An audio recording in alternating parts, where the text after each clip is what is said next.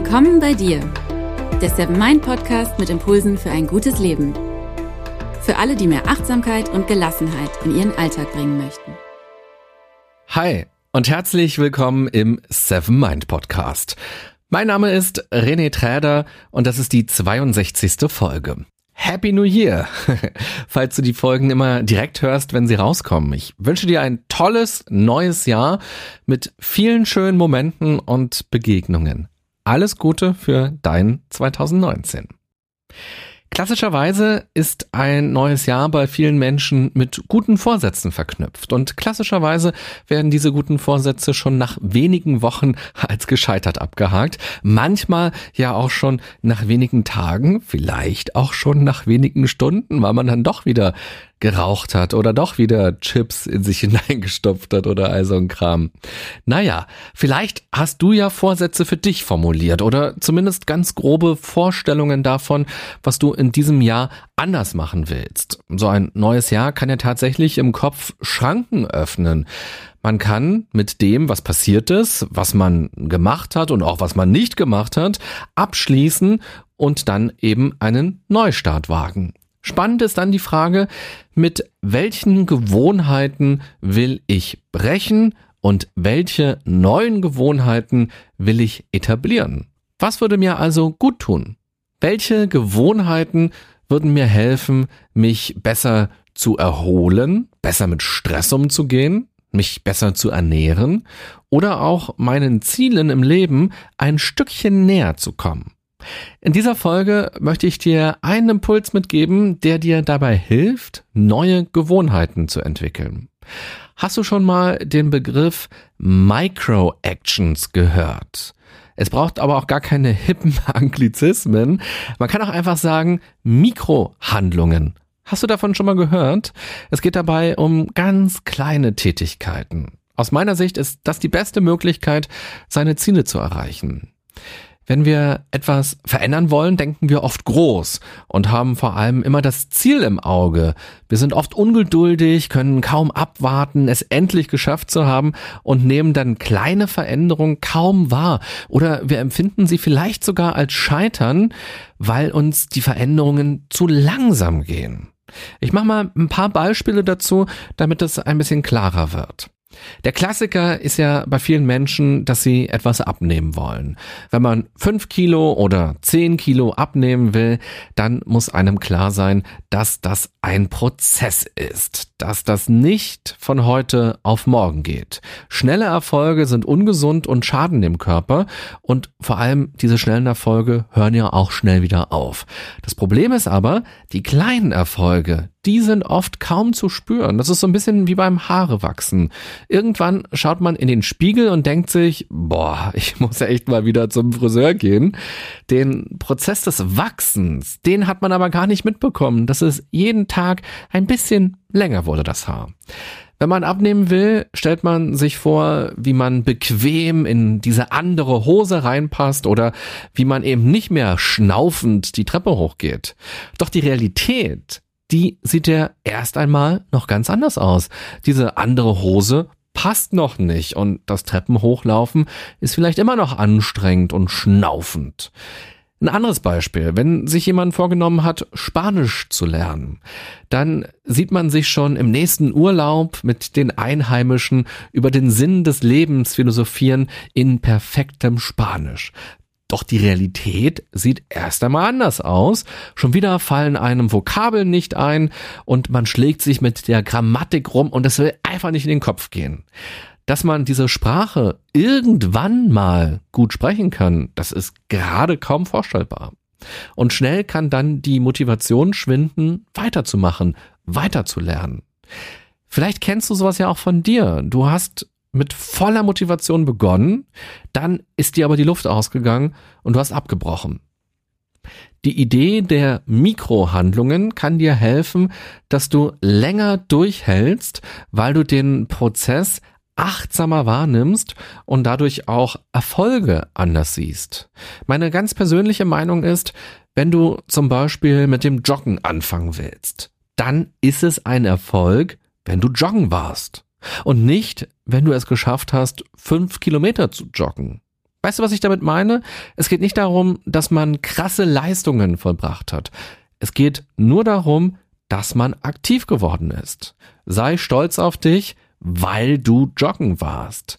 Es ist egal, wie viele Kilometer du geschafft hast. Dadurch, dass wir uns solche Ziele aber setzen, nämlich, ja, ich muss fünf Kilometer schaffen oder ich muss es schaffen, drei Runden um den Sportplatz. Ja, aber das alles, das setzt uns selbst unter Druck.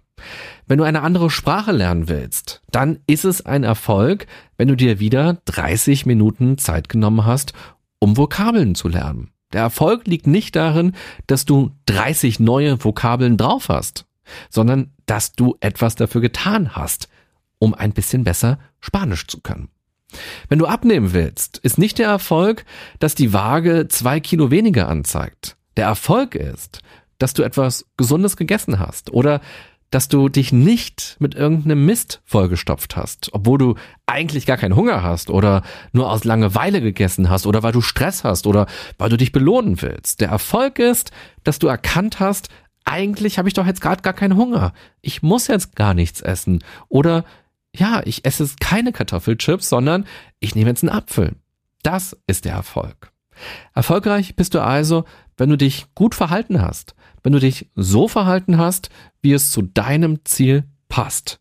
Schiele deshalb nicht immer nur auf das Ergebnis oder auf das Ziel am Ende, sondern feiere dein neues Verhalten. Und genau hier können dir die Mikrohandlungen helfen. Mitgeben möchte ich dir eine ganz einfache Frage, die du immer wieder heranziehen kannst, um zu prüfen, ob du auf dem richtigen Weg bist. Und diese Frage lautet, was ist der kleinste Schritt auf dem Weg zu meinem Ziel, den ich jetzt gehen kann? Wenn du magst, schreibe dir diese Frage doch mal auf. Gerade am Anfang kann es sinnvoll sein, sich diese Frage immer wieder in Erinnerung zu rufen, bis sie irgendwann in Fleisch und Blut übergeht. Was ist der kleinste Schritt auf dem Weg zu meinem Ziel, den ich jetzt gehen kann. Kommen wir nochmal zurück zu meinen Beispielen. Wenn man Spanisch lernen will, dann ist der kleinste Schritt zum Beispiel, einen Film in Spanisch zu gucken mit deutschen Untertiteln. Oder auf dem Weg zur Arbeit drei Vokabeln zu lernen. Dabei geht es gar nicht darum, dass man sich direkt vornimmt, ab sofort jeden Tag die Fahrzeit für drei Vokabeln zu nutzen. Das klingt zwar erstmal schlau, aber ich denke, dass zu viele Pläne oft Quatsch sind.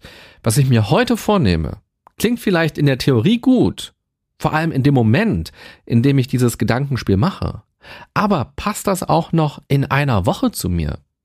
Und fühlt es sich dann wie Scheitern an, wenn ich übermorgen keinen Bock habe auf diese Vokabel, sondern lieber aus dem Fenster gucken will, wenn ich auf dem Weg zur Arbeit bin? Hier im Podcast geht es ja immer um Achtsamkeit. Man kann immer wieder neu schauen, was nun der kleinste, also der einfachste Schritt wäre im Hier und Jetzt. Heute habe ich darauf möglicherweise eine ganz andere Antwort als morgen. Vielleicht höre ich morgen ein spanisches Hörspiel oder ich suche mir einen Native Speaker, mit dem ich einen Spaziergang mache oder ich suche mir einen Wochenend-Intensivkurs. Das Schöne ist ja, was sich gut angefühlt hat, was gut geklappt hat, das kann man ja auch wiederholen. Man kann, man muss nicht. Dadurch, dass man sich keine starren Pläne macht, bleibt man flexibler. Man kann also viel mehr ausprobieren und schauen, passt das eigentlich zu mir? Also mache dir nicht zu viele Pläne im Vorfeld, sondern probiere einfach aus und schaue, was ist jetzt im Hier und Jetzt für mich der kleinste Schritt, den ich gehen kann. Mein anderes Beispiel war, dass man etwas abnehmen will. Was ist der kleinste Schritt auf dem Weg zu meinem Ziel, den ich jetzt gehen kann? Und mit jetzt kann die Mittagspause gemeint sein oder der Fernsehabend oder das Wochenende mit Liebeskummer zu Hause oder auch der stressige Arbeitstag oder der stressige Unitag. Was kann jetzt der kleinste Schritt sein? Eine Mikrohandlung ist es auch, wenn du im Supermarkt was Gesundes in den Einkaufswagen legst. Dadurch machst du es dir später zu Hause leichter, dich so zu verhalten, wie es gut ist für dein Ziel. Und vielleicht lautet die Antwort einfach auch, ich nehme jetzt mal die Treppen und nicht den Fahrstuhl. Klar, dass man nun ein paar Stufen gegangen ist, das führt nicht dazu, dass man morgen eine Kleidergröße kleiner hat. Es ist aber wieder eine gute Entscheidung, eine gute Handlung auf dem Weg zum Ziel. Dadurch programmierst du dein Gehirn Step by Step um. Und bei meinem Jogging-Beispiel, was ist der kleinste Schritt auf dem Weg zu meinem Ziel, den ich jetzt gehen kann? Klar, du kannst einfach eine Runde joggen gehen. Ein kleiner Schritt könnte aber auch sein, dir am Abend schon deine Joggingklamotten vors Bett zu legen, so dass du morgen die direkt anziehen kannst und losstarten kannst. Oder du verabredest dich heute mit einem Freund oder einer Freundin für übermorgen zum abendlichen Joggen. Das kannst du heute vielleicht schon tun. Das kann heute der kleinste Schritt sein auf deinem Weg zu deinem Zielen. Wenn du magst, kannst du ja auch ganz strategisch vorgehen und dich mal hinsetzen und fragen, wie kann ich meinen Weg hin zum Ziel aufteilen? Was sind also Etappenziele? Wichtig ist bei all deinen Überlegungen, Veränderungen passieren immer Schritt für Schritt und Veränderungen müssen zum Alltag passen. Es ist schwer, neue Gewohnheiten zu etablieren, wenn man dazu seinen ganzen Alltag umkrempeln muss.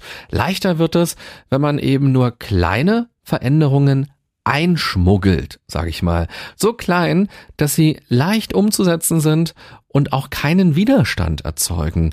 Denn das ist ja oft das Problem bei neuen Gewohnheiten, die wir etablieren wollen.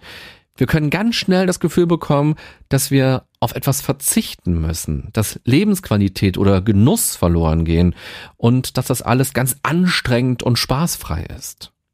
Also, Fazit dieser Folge.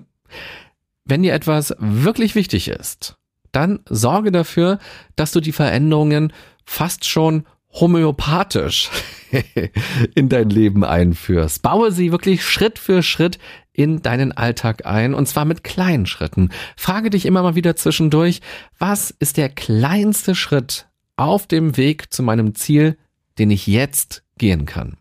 Versuche diese Frage doch am besten direkt jetzt für dich schon mal zu beantworten.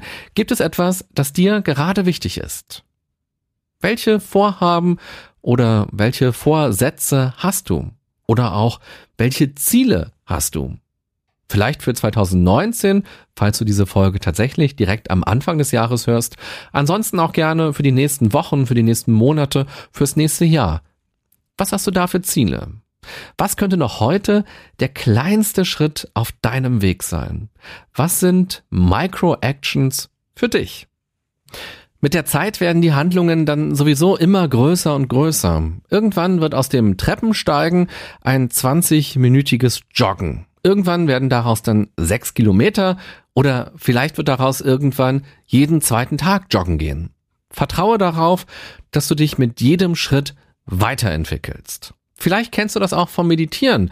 Am Anfang ist es gar nicht so leicht, in den meditativen Zustand zu kommen, weil Gedanken einen schnell unterbrechen können. Mit der Zeit werden die Phasen der Vertiefung aber immer länger und man kann dann sogar im Zug meditieren, obwohl irgendwie Kinder hinten spielen und das laut rauscht und Leute sich unterhalten, aber trotzdem schafft man es, sich zu konzentrieren und abzuschalten. Wenn du schon eine Weile meditierst und deine Meditationspraxis vertiefen möchtest, kannst du zum Beispiel in der Seven Mind App den Grundlagen Intensivkurs mitmachen. Der geht 28 Tage, du bekommst dort also jeden Tag über vier Wochen lang Übungen. Die Meditationen sind dabei in unterschiedlichen Themenblöcken aufgeteilt. Einer befasst sich zum Beispiel auch mit dem Thema Gewohnheiten aufbauen. Die Meditationen sind zwischen sieben und 15 Minuten lang und eignen sich gut für Fortgeschrittene oder auch Einsteiger, die langfristig dranbleiben wollen. Alle Infos dazu findest du auch nochmal in der Beschreibung zu dieser Folge in den Show Notes. Wenn du das Thema heute interessant fandest und Lust darauf hast, deine eigenen Minischritte zu gehen, dann zeige mir das doch gerne, indem du Herzen, Sterne, Likes oder Daumen vergibst. Außerdem freue ich mich über Kommentare.